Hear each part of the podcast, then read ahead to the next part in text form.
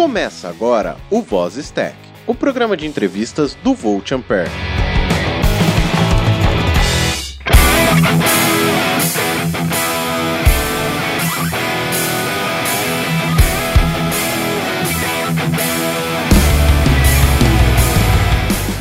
Olá, seja bem-vindo ao Voz Stack, o seu programa de entrevistas. Meu nome é Adrian Lemos e estou aqui com ele, Roger Manrique. Olá, pessoal. E também neste episódio nós temos o Guilherme Andrade. Opa, pessoal, e aí? E hoje nós temos o convidado, é, quer dizer, convidado? Que, que, que convidado? Somos nós, hoje o programa é conosco. é isso aí, hoje a gente nós vamos falar da nossa infância, o que nós fizemos de legal ou não, se nós já estouramos a tampa do dedão, ou se já enfiamos o dedo na tomada. Arrancar a tampa do dedão, não sei de qual dedo que eu não arranquei. Cara, eu já arranquei a tampa do peito do pé. Caraca, cara. Você é nível hard. Tá louco. Doeu muito, doeu muito. Fui chutar a bola e o peito do pé, sabe quando a bola faz aquele vlup? e você dá aquela passada com o peito de pé na, Nossa, no asfalto? Então, foi isso que aconteceu. Vocês ficam sabendo disso e mais agora no nosso Voz Stack.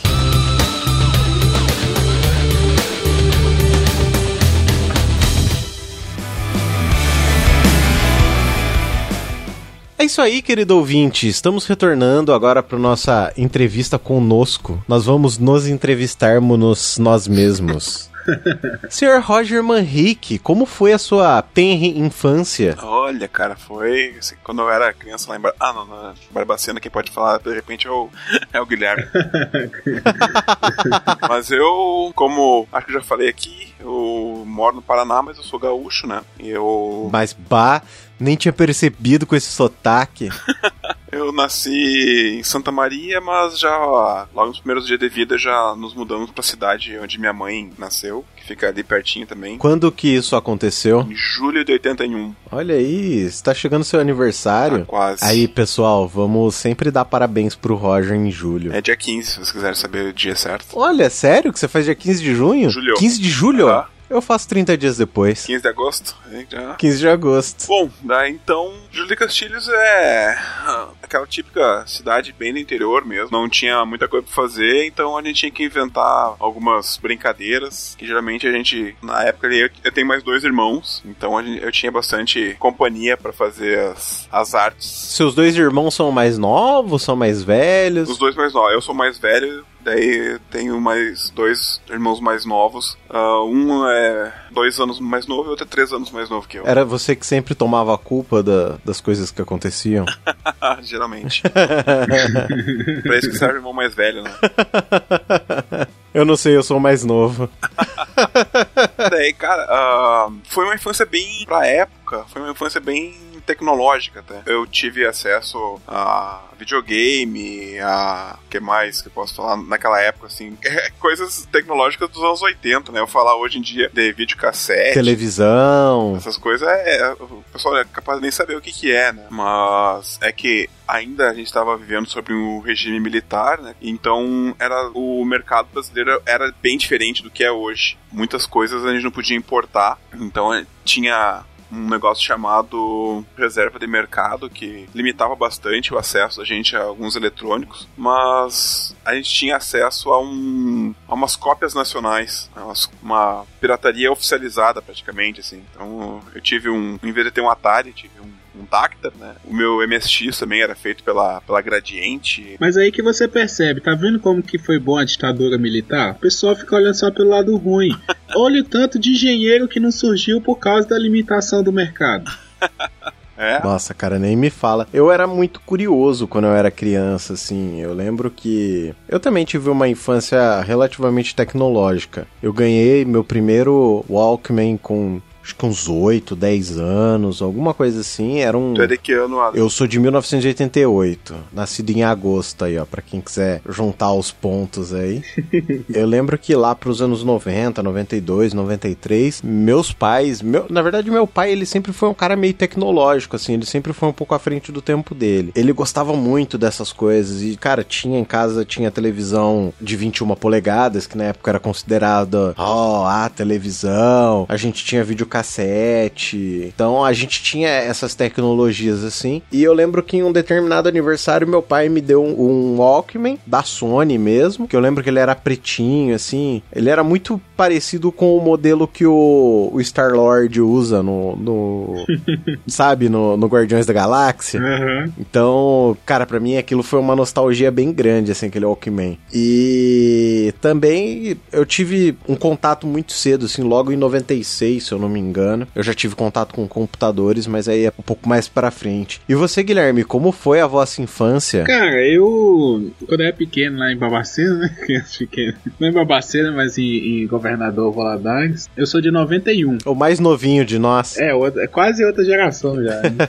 e, e, assim, meus pais, cara, nunca foram ligados com tecnologia. Tá? Meus pais vieram da roça. Uhum. Então, apesar do meu pai trabalhar com eletricidade, né? Meu pai sempre foi técnico de técnico de elétrica, trabalhava na concessionária de energia e tal. É, nunca foram ligados assim de apresentar essas coisas pra gente, mas eu sempre fui muito curioso desde pequeno. Então eu ia na casa de um amigo, na casa de um parente, via as, as coisas e aí eu queria mexer, entendeu? Então assim, videogame, eu cheguei a jogar quase todos os videogames que tinha na minha época, é, videocassete, essas coisas quando eu ia na casa dos meus primos sempre tinha. E lá em casa as coisas sempre chegaram depois, assim. Eu fui ter computador dentro de casa, eu já devia ter uns 11 anos, 10, 11 anos, sabe? Demorou muito. Internet eu já tinha 15, eu perdi todos os contatinhos da MSN, porque já cheguei no final do curso da MSN, perdi muita coisa. Mas assim, eu sempre fui muito curioso. Né? Então, quando tinha oportunidade de ter, eu gostava de fuçar, gostava de mexer, e acabei indo para essa área por causa disso também.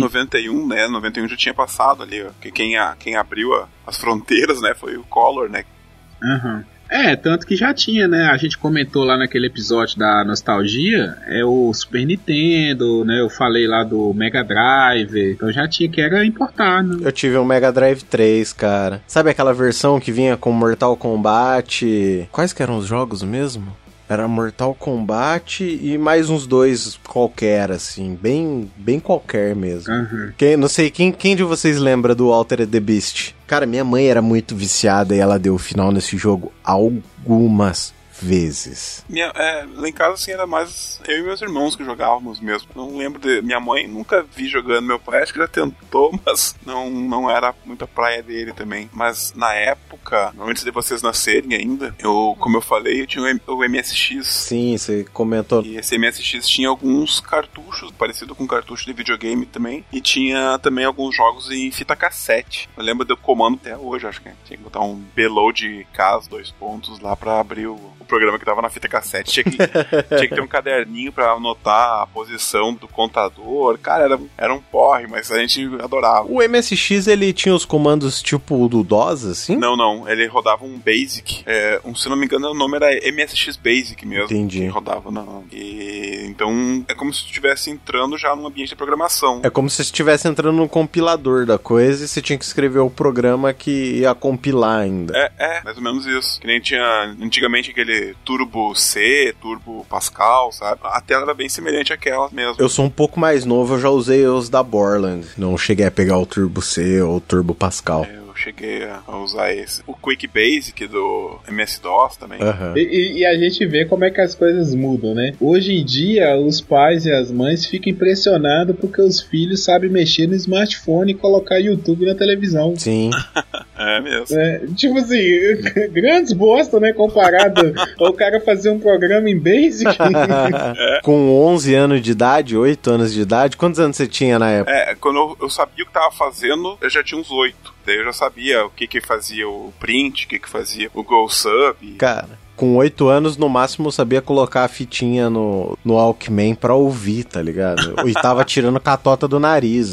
Imagina que tava programando. É, aquela coisa que não tem como comparar, porque são coisas diferentes, né? Hoje em dia, uma criança também, uma criança de oito anos, sabe, mexendo no smartphone, mas como esse ambiente de programação é um pouco mais, assim, restrito hoje em dia, né? Uhum. Os jogos vêm tudo pronto e tal. É só a criança que foi iniciada mesmo nesse mundo, tipo, que nem eu tô fazendo com minhas filhas ali, de, de é, mostrar para elas o, o Scratch e alguma coisinha já de programação, mas fora isso é bem, bem mais, mais complicado. Agora deixa eu perguntar uma parada para vocês. Eu acredito que isso é uma coisa em comum nossa aqui, né, e de todo mundo que, da maioria das pessoas que seguem essa área de engenharia, que é desde pequeno gostar de fuçar alguma coisa, né? Nossa. Não necessariamente eletrônica ou computador, mas gostar de fuçar, sei lá, no, no carro do pai, é, dentro de casa, né, ver como é que as coisas funcionam. Mas quando que foi assim para vocês que vocês falam assim, poxa, quando eu crescer eu quero fazer isso, assim, não necessariamente quando eu crescer, né? Mas sei lá, na adolescência, foi, pô, eu gostaria de fazer isso pro resto da minha vida. Cara, eu acho que a primeira vez que eu comecei a, a pensar assim, eu tinha ali o que uns 10, 12 anos de idade e eu queria projetar robôs. Porque a gente já vinha de uma fase assim de filmes tipo Robocop, é como que é o nome daquele outro filme que tem o Johnny Five, um curto-circuito da minha vida, alguma coisa assim? Robô em curto-circuito. Isso. Caralho. então, tipo, é, eu sou de uma época que vinha desses filmes e eu sempre fui um moleque curioso, porque como eu descobri há pouco tempo, assim, eu acho que há uns três anos, eu tenho TDA, então eu tenho transtorno de déficit de atenção. E isso faz com que eu sempre seja curioso e eu tô sempre buscando aprender alguma coisa nova. É, minha cabeça ela funciona de uma maneira que eu tô sempre tentando entender as coisas, eu me motivo por começar a fazer as coisas. Terminar já são outros 500, assim. five virtual aí.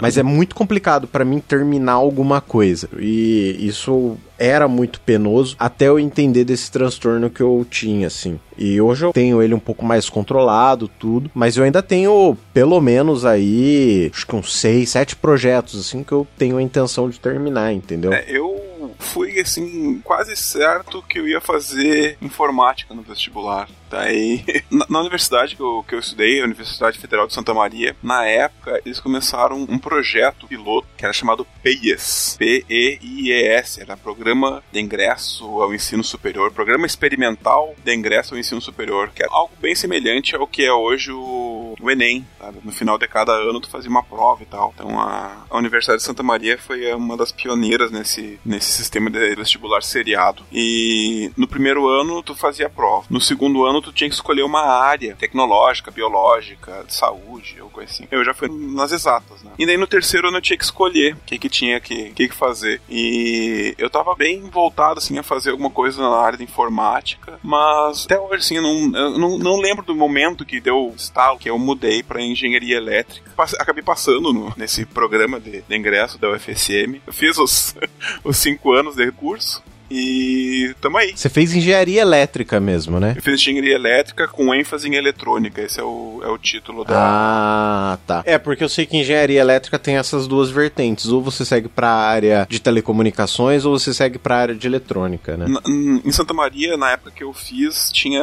Era ênfase em eletrônica ou ênfase em eletrotécnica. Ah, hoje em dia tem mais ênfases lá, tem automação, tem telecomunicações, tem um monte de coisa que na minha época não tinha. Isso é uma coisa que eu acho engraçado, né? São poucas as vertentes que tem, porque tem outras vertentes, tanto de automação. Automação é uma área que tem uma vertente muito grande, né? Isso é uma coisa que eu acho foda, assim. É, como formado em engenharia de controle e automação, eu acho isso muito foda. Por quê? O cara que é formado em engenharia elétrica, ele pode trabalhar na área de automação, ele pode concorrer à vaga de automação em qualquer lugar. Pois é, mas o contrário não existe. O cara que é formado em automação, ele fica meio limitado. Eu digo isso porque, assim, às vezes até questão de concurso, sabe? Uhum. Não pode, você não pode ir lá fazer um concurso por causa é, a automação, é, eu escolhi essa área porque quando eu descobri o que, que era automação, eu fiquei apaixonado mesmo. Eu falei, pô, cara, você você fazer as coisas tudo envolvendo lógica, é, você construir, né? Assim, você trabalha muito nessa parte de, de construção né, na automação, né? envolve muitas áreas e sempre na parte de, de, construir alguma coisa. Aí eu falei, não, é isso aí, eu curti e tal, quero fazer isso. Só que fica muito limitado às vezes. Né? Você é, não é discriminação, não é nada, mas a,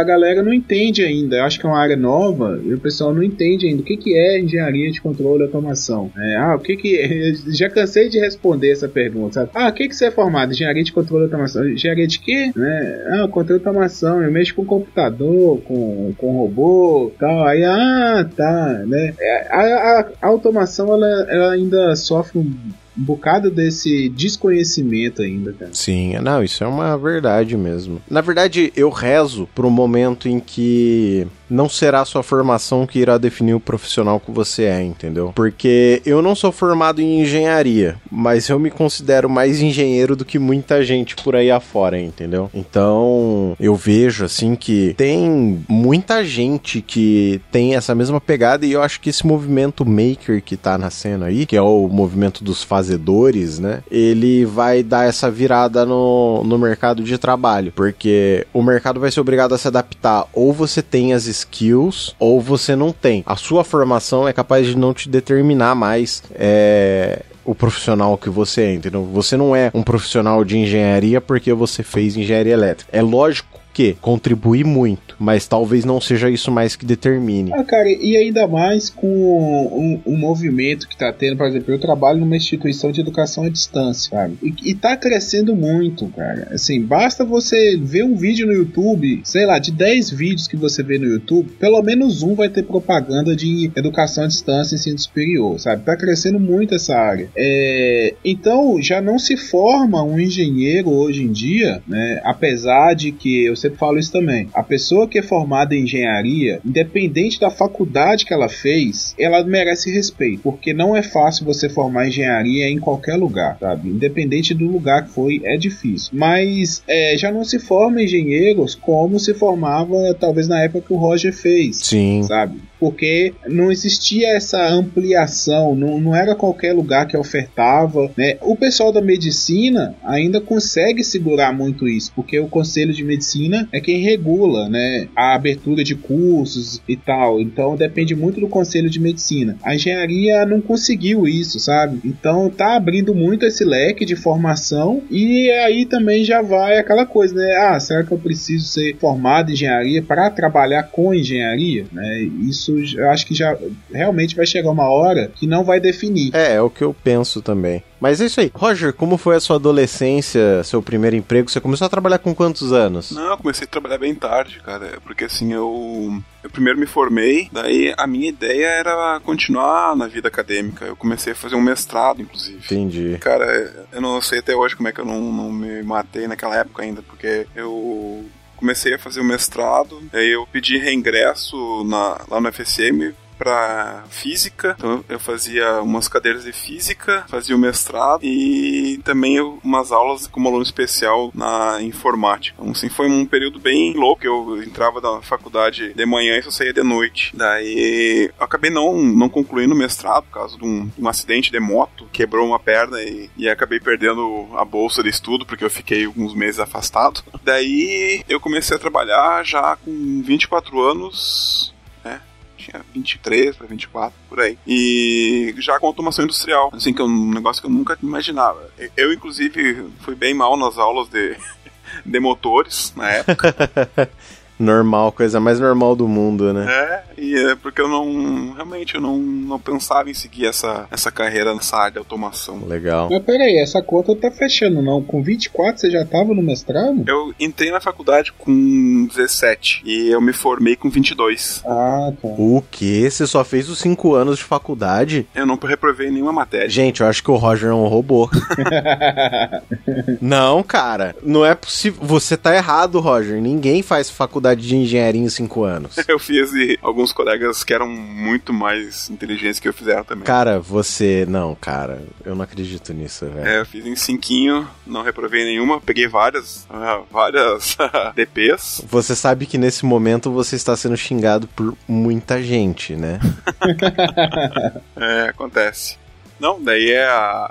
Daí 22, né? Me formei e fiz o, os créditos ali só do, do mestrado. Foi uns dias antes do aniversário de 23 que eu me acidentei. É complicado isso, né? Você acaba perdendo a bolsa por um problema de saúde, no caso, né? É, eu perdi a bolsa, eu, eu perdi também o reingresso lá, eu fiquei na UFC me chamava de situação 6, que é como se fosse um abandono de. como se eu tivesse abandonado o curso, né? Eu levei laudo do, do médico e tal, falando em eletricidade, fiz uns exames com uma eletricidade correndo na minha perna ali, que ela não foi muito nada agradável. Ah, cara, eu sei que exame é esse. Eletroneuromiografia é o nome do exame. Isso. Não faço. Dizem que esse exame dói pra caramba. Dói pra caramba. E mesmo assim, eu continuei lá com situação 6. E depois eu me mudei pro Paraná, acabei não, não, não aproveitando mesmo. Você sente falta dessa questão acadêmica, assim? Confesso que, que sim. É um, um sonho que eu tenho, acho, de dar aula, assim, pra um monte de gente, ensinar, passar adiante, sabe? Você acha que o podcast veio numa boa hora para você? Veio, cara. Para mim veio numa hora bem, bem legal, assim, que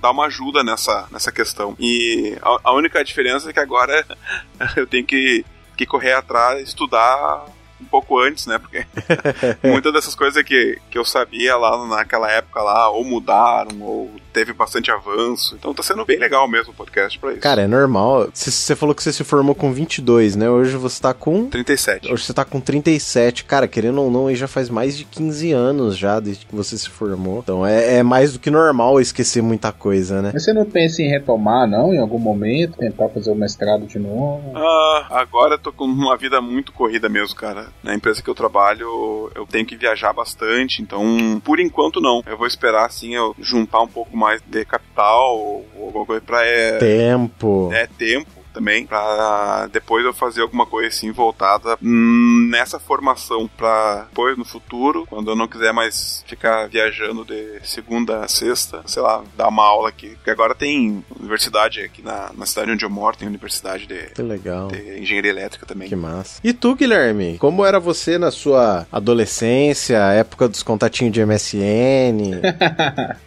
ah, cara, eu sempre fui muito fechado, assim, sempre fui muito tímido e tal na minha. É, sempre fui de poucos amigos mesmo. Bons amigos, mas poucos, né? Uhum. É, e, e, assim, sempre fui muito na minha mesmo e tal. Nunca tive essas paradas assim de, de balada, de, de coisa, não. Eu fui me, me, como se diz assim, fui acostumar com essas coisas na faculdade, né? A faculdade é uma escola pra vida também. Sim. Aí sim que eu comecei a, a frequentar barzinho, a tomar cerveja de verdade. é, você vai pro mau caminho, né? o que você diz de tomar cerveja de, não, de verdade? Cara. É tomar aquelas cervejas gourmets? Não, não, não. É porque assim, na escola, assim, né, gente, não sei se tem menor de idade que escuta isso aqui, mas é, com 17 anos já tomavam uma cervejinha aqui, outra ali, né? A gente sempre dava um jeitinho. Mas era aquela coisa, cara. Você tomava uma garrafa de, de Skol e tava bêbado, entendeu? Não aguentava nada. É, a, a, gente até brincava, né? Assim, às vezes você ia pro boteco com 7 reais no bolso e ainda dava troco ainda. Mas aí na faculdade não, você começa mesmo a sair e tal. Aí já aquela uma garrafa já vira uma cinco já, e daí vai, né? Se não tomar cuidado. Então, assim, a, a faculdade para mim foi essa escola escola, assim, sabe? Eu fui morar sozinho quando eu fui pra faculdade, que eu fiz faculdade em outra cidade, então é, não dava para vir na minha cidade, aí eu fui morar sozinho. Eu morei um ano na casa de uma família amiga da, da minha mãe, e depois de um ano eu falei: Ah, isso aqui vai ficar meio complicado, não, não tem muita liberdade. Ficar na casa dos outros é meio chato, né? É. Aí eu fui procurar um, amigo lá que tava mais ou menos na mesma situação que eu, a gente alugou uma kitnet. cara, foi muito foda, cara. A gente, duas pessoas morando numa kitnet. É uma kitnet um pouquinho maior maior, assim, um quarto um pouquinho maior. Aí a gente dividia quarto e, e era isso, assim, era uma kitnetzinha. Até a gente conseguir uma casa com dois quartos quarto e tal. E... Mas eu aprendi muito, cara, assim, a minha independência, é o meu se virar na vida, eu aprendi na faculdade nesse período. Foi muito bom. Legal. E como foi seu primeiro emprego? Com o que, que você trabalhou logo no começo da sua vida profissional? Ou não? Você estudou até seus 17, 18 anos e já ingressou na faculdade e só seguiu estudando na faculdade, se não precisou trabalhar? Como que foi essa, essa fase sua, assim? Então, cara, é, eu tava vindo aqui, né, pra gente gravar, aí eu tava pensando, pô, fazer um flashback aqui, mais ou menos, como é que foi. E assim, tudo na minha vida, uma coisa levou pra outra, sabe? É, com 16 anos, aqui na minha cidade tinha um programa de menor aprendiz, eu acho que ainda tem até hoje. Mas na minha época era da Vale, sabe? A Vale que financiava esse, esse programa de menor aprendiz com o Senai. Então eu fiz um curso de eletroeletrônica no Senai. É aprendizagem industrial. Eu tenho a carteira assinada pela Vale de menor aprendiz. E aí eu comecei nessa, sabe? Aí eu fui fazer esse cursinho de eletroeletrônica. No final do curso eu descobri a automação, né? Como disciplina, como profissão. Aí aprendi lá a programar CLP, né? Fazer umas coisinhas lá, montar lógica para acender lâmpada, apagar lâmpada. E aí eu fui para faculdade por causa disso, sabe? Descobri um curso aqui na cidade vizinha, fui para lá, meu pai falou: "Ah, beleza, pode ir". Fui para lá e durante o período da faculdade eu não trabalhei, assim, de carteira, sabe? Eu, eu dava aula particular. Eu, no, meu pai pagava a faculdade, eu estudei faculdade particular é, e ainda pagava as contas de casa, então ficava meio apertado, sabe? E eu não tinha coragem de pedir dinheiro para tomar cerveja, para sair, essas coisas, né? Falei, pô, eu tenho que dar um jeito. Aí comecei a dar aula particular, eu sempre fui muito bom em matemática, em cálculo, e aí eu botava cartazinho na faculdade lá, aula particular, 10 reais a hora hora. E, cara, no segundo ano que eu já dava aula de cálculo 1, 2 e 3, assim, eu, época de prova, eu não tinha tempo, sabe? Eu não fazia mais os meus trabalhos de faculdade, eu pedia os colegas para fazer, porque eu dava aula o dia inteiro, assim. E aí eu fui até terminar a faculdade, dando aula particular, fiz um estágiozinho é, voluntário, né? não consegui um estágio remunerado, fiz um estágio voluntário para pegar o diploma. E quando eu tava para formar, é, siderúrgica fechando. Foi foda. Aí foi, foi foda, assim. Eu não tava com muita perspectiva de, de arrumar serviço. Nossa, cara, engraçado pensar agora, né? Já vai fazer praticamente 10 anos que nós estamos nesse bambeio político de crise, né? Cara, como o tempo passa e a gente não se dá conta. É, cara. Aí, né, nessa aí de, de, de, falta de perspectiva, um professor, né, até depois a gente vai gravar episódios sobre professores aí, um professor me deu ideia, sabe? Ele chegou pra mim, cara, por que, que você não faz mestrado? Você, você dá aula particular, você tem jeito para explicar e tal, as coisas. É, por que, que você não faz o mestrado? Aí eu falei, cara, mas meu pai já pagou minha faculdade, ainda vai pagar mestrado e tal. Eu falei, não, cara, tem universidade pública aí, você ganha bolsa, não sei o que. O quê? Ganha bolsa? Como assim? Eu ganho dinheiro para estudar? Aí foi, é, cara, você ganha dinheiro tal, você ganha ali um, um dinheirinho, você estuda e tal. Eu falei, opa, aí mudou de figura. E nessa aí eu fui parar lá em Ilhéus. fui pra Bahia, consegui um, um, um, mestrado lá em modelagem computacional e fui para lá e Sim, fiquei dois anos lá, consegui a bolsa. Com seis meses, ainda demorou seis meses para conseguir a bolsa. Nos perrengues da vida lá. E consegui aí, depois virei patrão na Bahia. Era aguinha na, na beirada da praia, estudava pra caralho, mas tem suas vantagens, né? Uhum. E dei muita sorte também, porque peguei um orientador, sim, fenomenal, cara, na minha área também que era algoritmos array rápido, que chamam, né? E serve muito para essa área de elétrica e eletrônica, sabe? Até para correção de fator de potência, uma das coisas que eu quero desenvolver um projeto nessa área, esse algoritmo ele serve para adiantar essa correção, né? Melhorar essa correção. E aí foi isso, cara. Depois terminei o mestrado, vim embora, fiquei desempregado, corri atrás com um ano e agora eu tô trabalhando ainda. Legal. Você falou que você foi lá pra Bahia. Lá pra Bahia você foi sozinho, com a cara e com a coragem. Cara, foi. Assim, é, é loucura também. Assim, como eu já tinha experiência de, de ter morado sozinho, foi, ah, vou, entendeu? Vou. Falei lá em casa e tal. Assim, ó, Mas vou. a bolsa já era certa nessa época ou não? Não, não, não. Eu fiquei desesperado, cara. Eu passei. O resultado saiu em dezembro de 2014. Uhum. Aí eu passei na prova em dezembro de 2014. Passei em penúltimo. Nossa. Eram, passaram 11. Eu pa- passei em. Não, passaram 13 e eu fiquei em décimo primeiro. Nossa. E aí as bolsas são escalonadas, né? Os primeiros pega bolsa, os últimos vai, vai esperando. Uhum. Comecei a ligar lá, encher o saco e tal. Falei assim, "Ih, ih, vai ter bolsa, não vai e tal. Fiquei nesse perrengue. Aí falou, ó, não tem como te garantir nada de bolsa. Pode ser que daqui pro meio do ano abra edital de bolsa e aí você consegue, mas a gente não te garante nada. Aí fiquei ne- nesse, nesse vai que não vai. E mas aí eu conversei com meu pai e falei assim, ó, o curso é de graça, não vou, não vou ter que pagar o curso. É, você me ajuda no aluguel e tal, vamos arrumar um aluguel baratinho lá, pelo menos eu conseguir a bolsa. Não, falou, não, pode ir, você vai pra estudar.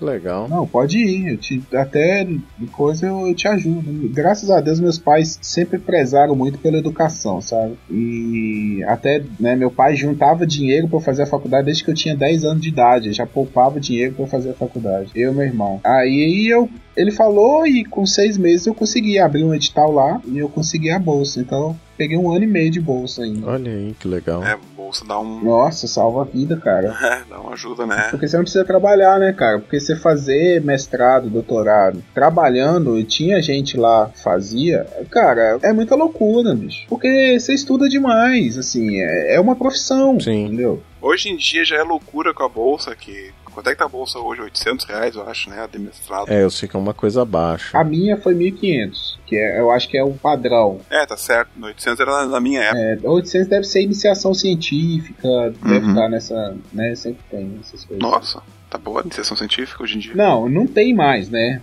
Antigamente tinha, agora acho que bolsa de mestrado em determinados lugares não tem mais. Não, o CNPq já falou que eles têm dinheiro até julho, mais ou menos.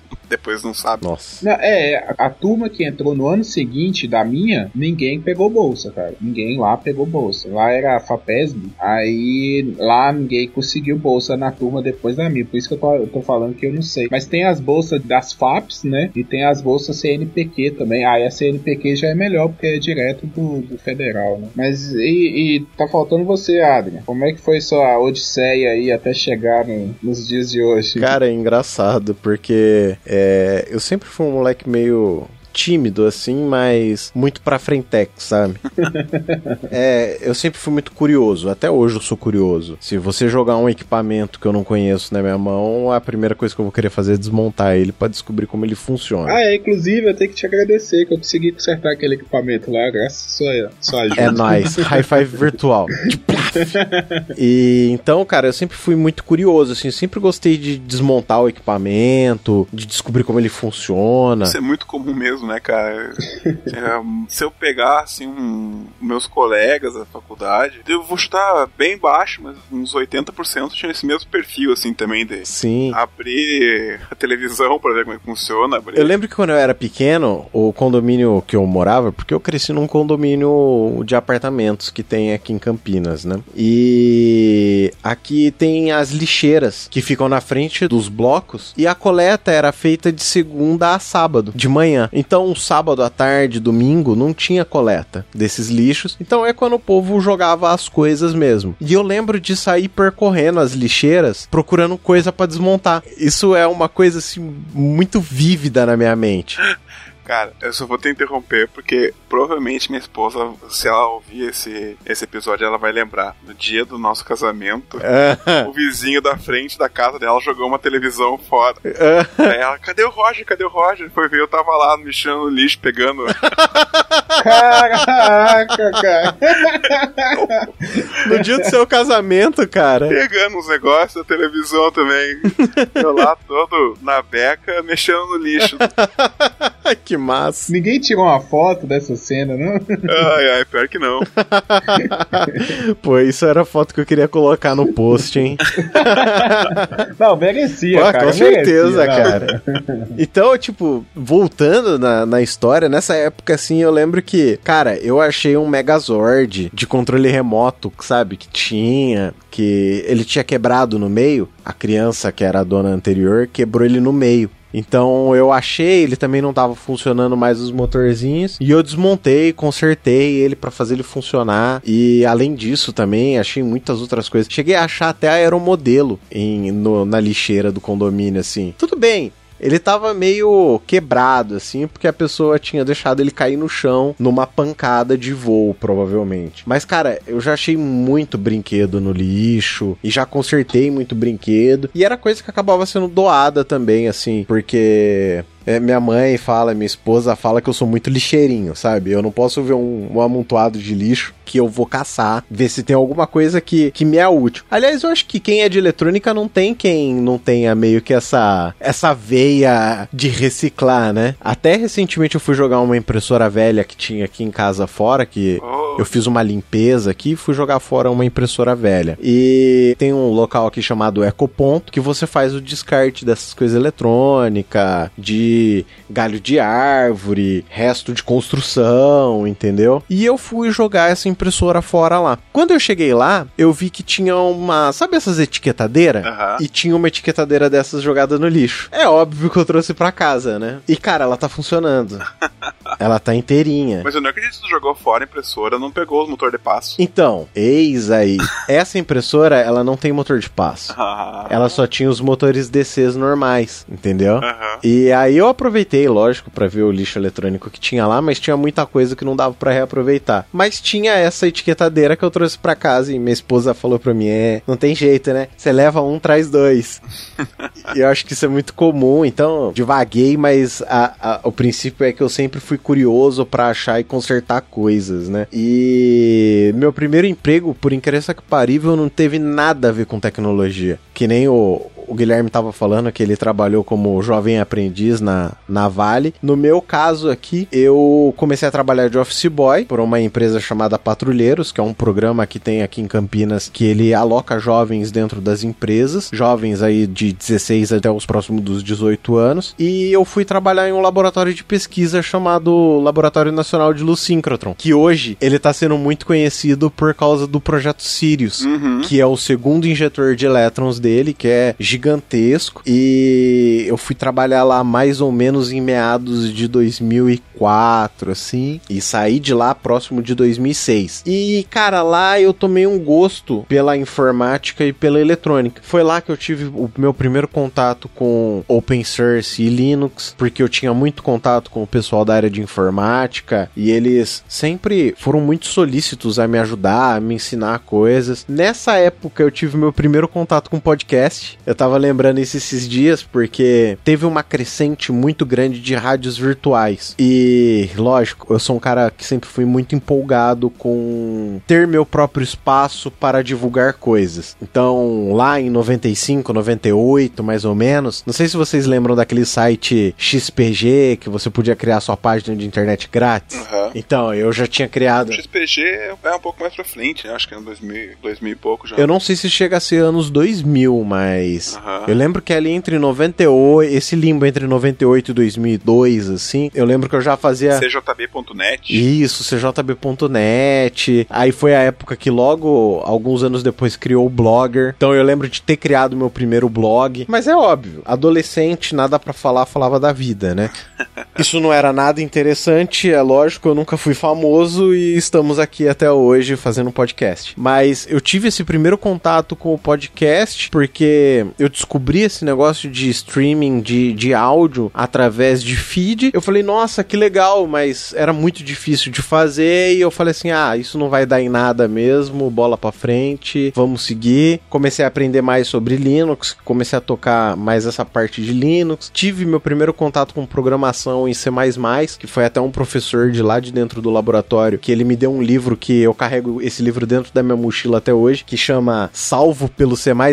Cara, é um livro livro muito antigo. Ele tem na capa um dálmata com óculos escuro. Esse livro ficou muito marcado na minha cabeça. Aliás, um beijo, professor Harry Westphal. Se você estiver ouvindo esse podcast, foi graças a você que eu entrei na programação. E eu comprei uma cópia desse livro, porque na época eu tinha tirado cópia do livro dele. E eu não sei o que aconteceu. Eu acho que emprestei a minha cópia para alguém e essa pessoa nunca me devolveu. E aí eu acabei entrando no estante virtual e comprei uma cópia para mim. Mas aí eu trabalhei nesse laboratório de pesquisa esses dois dois anos e saí de lá, fiquei desempregado alguns meses e recebi a fatídica notícia de que eu ia servir o exército. Não era algo que eu queria, de jeito nenhum, porque eu tinha acabado de começar a faculdade de administração de redes de computadores e isso era 2007, mais ou menos, e eu queria continuar na faculdade, mas eu não conseguia me manter na faculdade, o cansaço era muito grande, porque é lógico que eu não sou nenhum filhinho de papai, entendeu? Apesar de na minha infância eu ter tido um contato muito grande, ter computador cedo, meu pai logo ele perdeu o emprego na, naquelas primeiras crises do crise dos tigres asiáticos. Cara, eu acho que foi que foi no quando o presidente Fernando Henrique Cardoso até, foi mais ou menos no mandato dele assim. Então meu pai acabou perdendo o emprego, ele trabalhava na Promon Engenharia, tinha um cargo muito bom. Ele sempre foi um puta de um desenhista lá na Promon. Aí ele acabou perdendo o emprego, então ele ficou um tempo desempregado, ele precisou voltar a trabalhar por um salário muito menor que ele tinha. Então a nossa condição financeira assim decaiu muito. E é lógico que, como quando cai, você acaba sendo obrigado a ver a vida de uma outra maneira e você acaba seguindo de uma outra maneira. E a maneira que minha família viu era sempre trazer os filhos mais pro lado do trabalho do que pro lado do estudo, né? Não que o estudo não fosse importante, a gente sempre estudou, tanto eu quanto a minha irmã. Cara, minha irmã fala três línguas diferentes, entendeu? Eu falo tanto português nativo, eu fiz curso de espanhol quando eu era adolescente, ainda consigo falar uma coisinha ou outra, assim, consigo engambelar uns gringos. E o inglês, que foi algo muito penoso, foi uma língua muito penosa para mim. Até hoje, assim, eu mais me viro do que falo.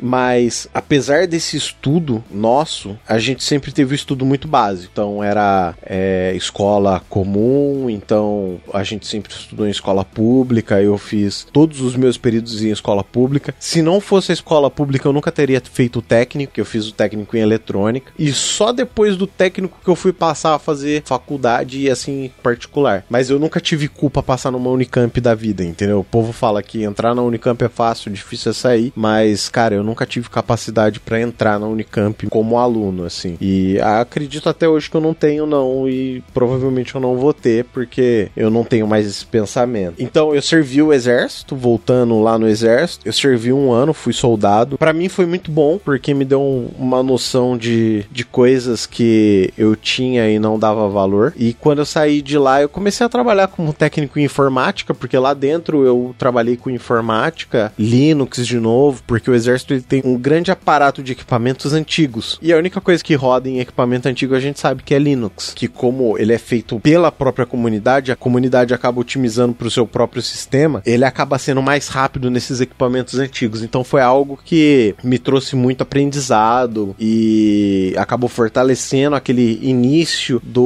open source na, na outra empresa. Isso meio que me deu uma consolidada e aí eu passei a trabalhar com manutenção de computadores na sequência, assim. Mais pra frente que foi que eu comecei a fazer o técnico em eletrônica, já alguns anos depois, muitos anos depois, isso acho que foi em 2009, assim. E graças ao técnico em eletrônica me possibilitou a resgatar aquela coisa de infância, que era aquela curiosidade em criar, em saber como as coisas eletrônicas funcionam e em fazer essas coisas ganharem vida. E quando eu descobri o porquê que um transistor funciona, por que que um resistor ele é assim, por que que existe aquele código de cor, essas coisas abriram a minha cabeça de uma maneira que eu falei assim, caramba, que mundo fantástico que eu posso criar agora, né? Não sei se foi mais ou menos a mesma coisa para vocês. É, cara, assim, é igual a gente tava falando, né? Sempre houve essa curiosidade de, de saber. Para mim, a, a questão da, da automação foi muito isso também. Quando eu descobri o que, que era automação, foi assim: caraca, cara, dá, dá pra fazer esse tanto de coisa e não é tão difícil assim, dá pra aprender e, e tal. Realmente, é muito foda quando você, né, abre todo mundo na sua frente. Né? Sim, sem dúvida. E, ô Roger, o que, que você pensa em fazer do futuro da sua vida? Vida, assim. Hoje você tá aqui com a gente no podcast, você trabalha, né? Tem a sua família. Cara, assim, eu, eu sinceramente eu gosto bastante do que eu faço. Não é aquele papinho de empreendedor, sabe? Sei. Faça o que você gosta e não terá que trabalhar.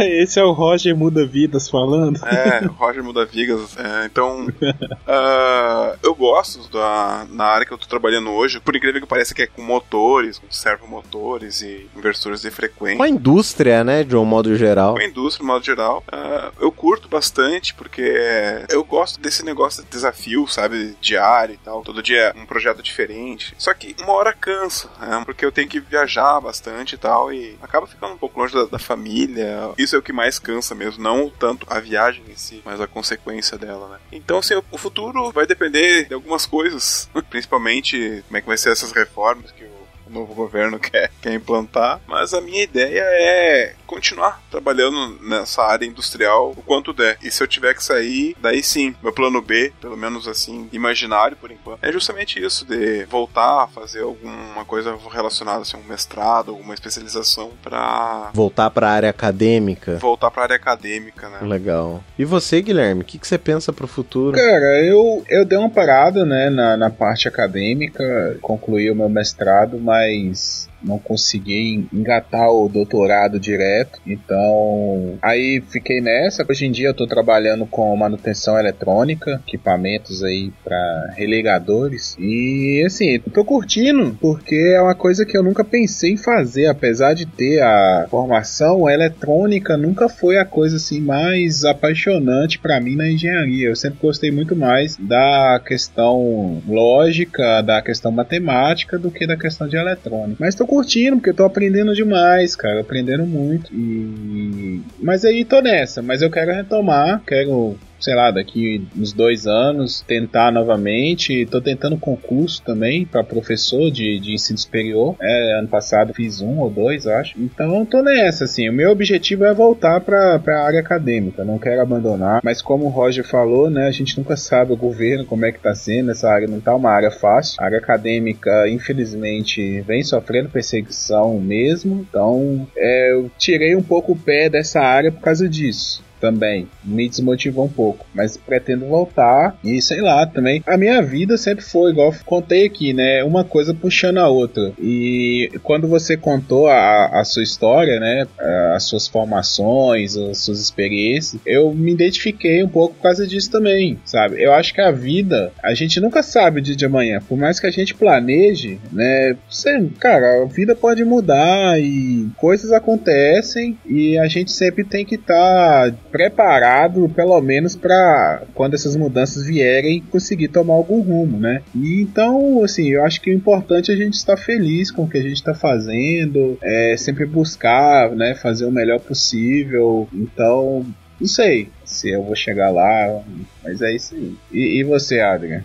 Pra onde que você vai apontar aí pro, pro futuro? Cara, eu quero ficar rico, famoso e dominar o mundo.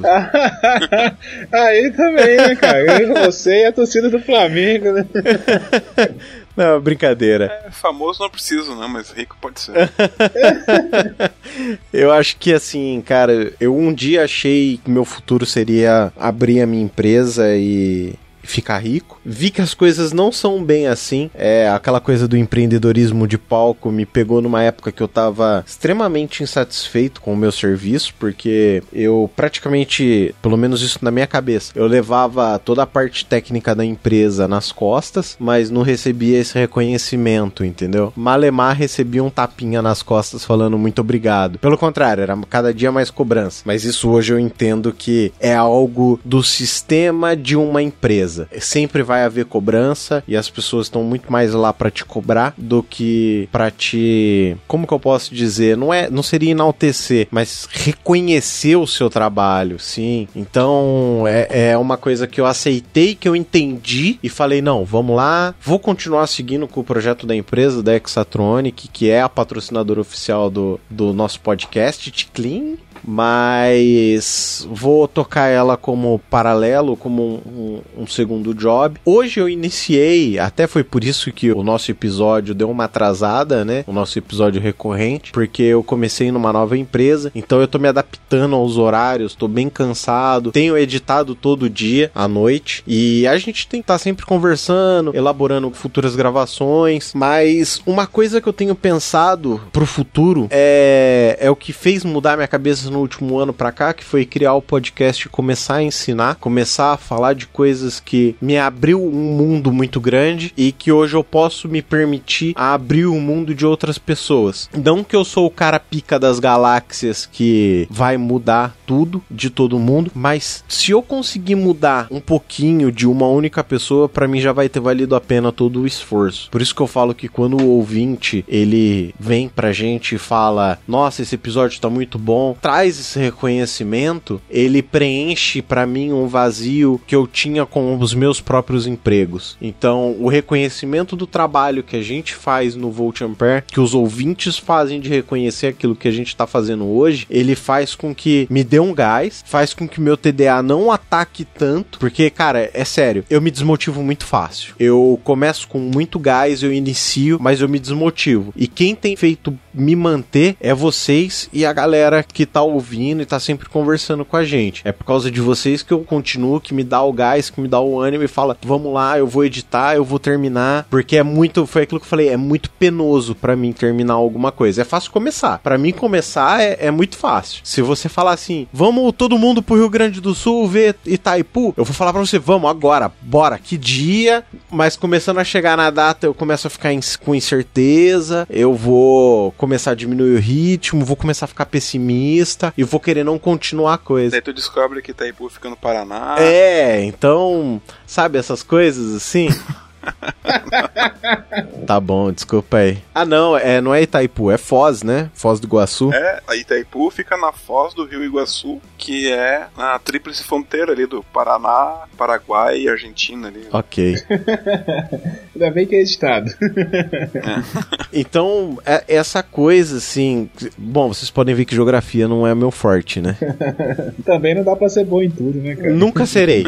Eu já não sou bom em nada. Geografia, pff, muito menos. Mas, mas deixa eu, eu, dar um depoimento aqui, então. Porque, assim, igual você falou, né? Se a gente mudar a vida de uma pessoa, já tá fazendo muita coisa. É, e eu digo outra coisa, cara. A iniciativa também é muito importante, sabe? Eu vejo, assim, o trabalho que você faz aqui sabe? E, e, desde quando você colocou, acho que eu vi no, no, Twitter ou no Facebook, acho que foi no Facebook que eu vi essa postagem lá. É, eu acredito que sim. É, então um projeto do um podcast de eletrônica, foi, pô, que massa, porque eu nunca tinha visto um podcast de eletrônica, sabe? Uhum. Elétrica, eletrônica. E, cara, a iniciativa é tudo, cara, sabe? Então, só de você ter iniciado, tocado pra frente, o grupo dos ouvintes é muito massa, apesar de eu não conseguir acompanhar muito, porque eu tenho certo probleminha com, com acompanhar grupo, assim, eu não sou uma pessoa muito ligada em telefone toda hora, mas assim, o grupo é muito massa, eu sempre depois vejo lá o pessoal, e é, tá criando uma comunidade, né? Sim. É, e, e, isso tudo é graças à sua iniciativa, à, su, à sua tomada de frente, então, assim, depoimento de coração mesmo, cara, eu acho que você faz um grande trabalho. Né? Muito obrigado, cara, eu, nossa, eu fico, eu fico sem graça, eu sou uma pessoa que não sei receber elogio. Apesar de eu querer ser reconhecido, de querer receber elogio, eu não sei receber. Eu sou um cara muito tímido. É, eu posso ser extrovertido pela internet. Pessoalmente, eu sou um cara muito tímido, assim, sabe? Eu não sei como lidar com as situações pessoalmente. Ah, às vezes eu brinco tudo, eu faço piada, sou sarcástico, mas pessoalmente, assim, eu sou um cara muito tímido. É tão tímido que eu provavelmente vou deixar escapar situações porque eu não vou saber lidar com elas, entendeu? Eu sou, eu sou muito assim. Então, às vezes, quem me vê pela internet cria uma expectativa e quem me vê pessoalmente vai ver que, não, gente, eu não sou assim o tempo todo. Eu sou um cara muito tímido. O palco transforma a pessoa. É. é gente, isso aqui é um personagem, tá? Eu visto o personagem Adrian e venho aqui gravar. Brincadeira. Não, não é um personagem. Sou eu mesmo. Mas pessoalmente eu sou um cara mais tímido, mais travadão, assim. Tanto que se algum dia depender de eu chegar em algum famoso para chamar o cara para gravar, não vai ser pessoalmente, entendeu? Eu sempre vou deixar essa oportunidade passar. Mas uma coisa que eu venho pensado ultimamente e que eu nunca pensei é em ensinar, em ser professor, porque eu vejo que tá tendo muitas iniciativas em escolas públicas. E eu vim de escola pública. Eu sei qual é a deficiência como a escola pública tem e eu acho que esse ensino de Arduino, programação, poderia ser ensinado em escolas públicas. E a minha ideia pro futuro não significa que eu vou fazer, mas é algo que eu comecei a ter vontade nesse último ano, agora de janeiro para cá que eu venho pensando nisso, seria em iniciar um curso de Arduino na escola que eu estudei, que fica a uns 200 metros da minha casa, assim. E eu acho que seria legal para trazer disciplina para essas crianças que às vezes estão meio perdidas. Seria uma maneira de trazer elas, de trazer algo novo e diferente e poder ensinar mais do que só eletrônica. É ensinar elas que existe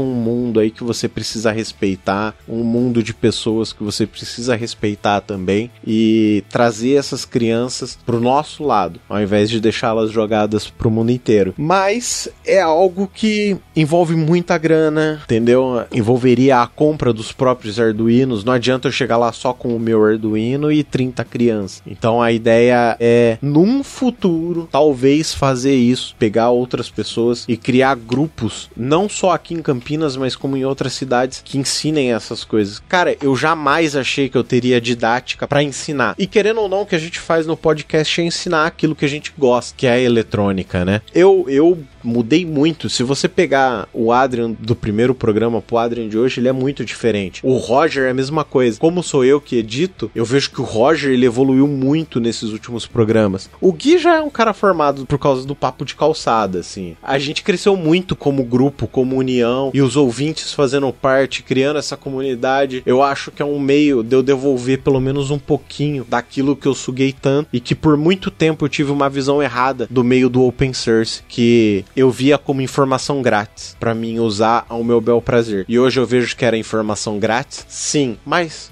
por que não hoje eu não posso ser aquele cara que devolve um pouco para a comunidade? Por que não fazer isso? A comunidade também merece que eu dedique um pouquinho do meu tempo para eles. E é isso que eu venho fazendo com o VAP e junto com vocês, óbvio, porque ninguém faz nada sozinho. Isso é algo que eu aprendi nesses últimos anos. A gente não é ninguém sozinho. Sozinho a gente não cria nada. O cara que fala que criou alguma coisa sozinho, desculpa, gente, ele tá sendo muito hipócrita. Seja essa coisa o que for. Mas é, é bem isso, assim, é isso que eu penso pro futuro. Eu gostaria muito que o podcast crescesse mais. Gostaria gostaria de fazer uma arrecadação pro podcast, mas não porque eu quero ficar rico, e sim porque eu gostaria que algumas coisas passassem para outras pessoas, para isso necessitaria pagar, né? Como por exemplo a edição. Eu gostaria muito de que os episódios fossem quinzenais, mas isso não é coisa pra gente discutir agora. A gente vai ter um programa especial para falar disso, dessas coisas do podcast assim ainda. Mas eu penso isso pro futuro, eu penso em fazer o Volt Ampere crescer para atingir mais pessoas. E atingindo mais pessoas pessoas, eu quero tentar poder transformar um pouco do mundo dessas pessoas. É uma frase que eu venho falando muito, não sei se eu venho falando muito, mas eu já falei uma vez. Se a gente puder mudar o mundo, nem que seja o nosso próprio mundo, já é algo muito importante, entendeu? Então é, é isso que eu venho pensando pro futuro de tudo, tanto do nosso quanto do podcast, quanto do, da nossa comunidade. É isso que eu penso é sobre isso. Temos um programa? Acho que deu para conhecer um pouco mais de cada um, né? Espero que tenhamos grandes nomes no futuro do Voz Stack. Estamos fazendo contato com algumas pessoas. Espero conseguir gravar com essas pessoas no futuro não muito distante. Se você tiver alguma sugestão de nome, traz pra gente, chama a gente no Twitter, entra na nossa comunidade do Telegram, t.me barra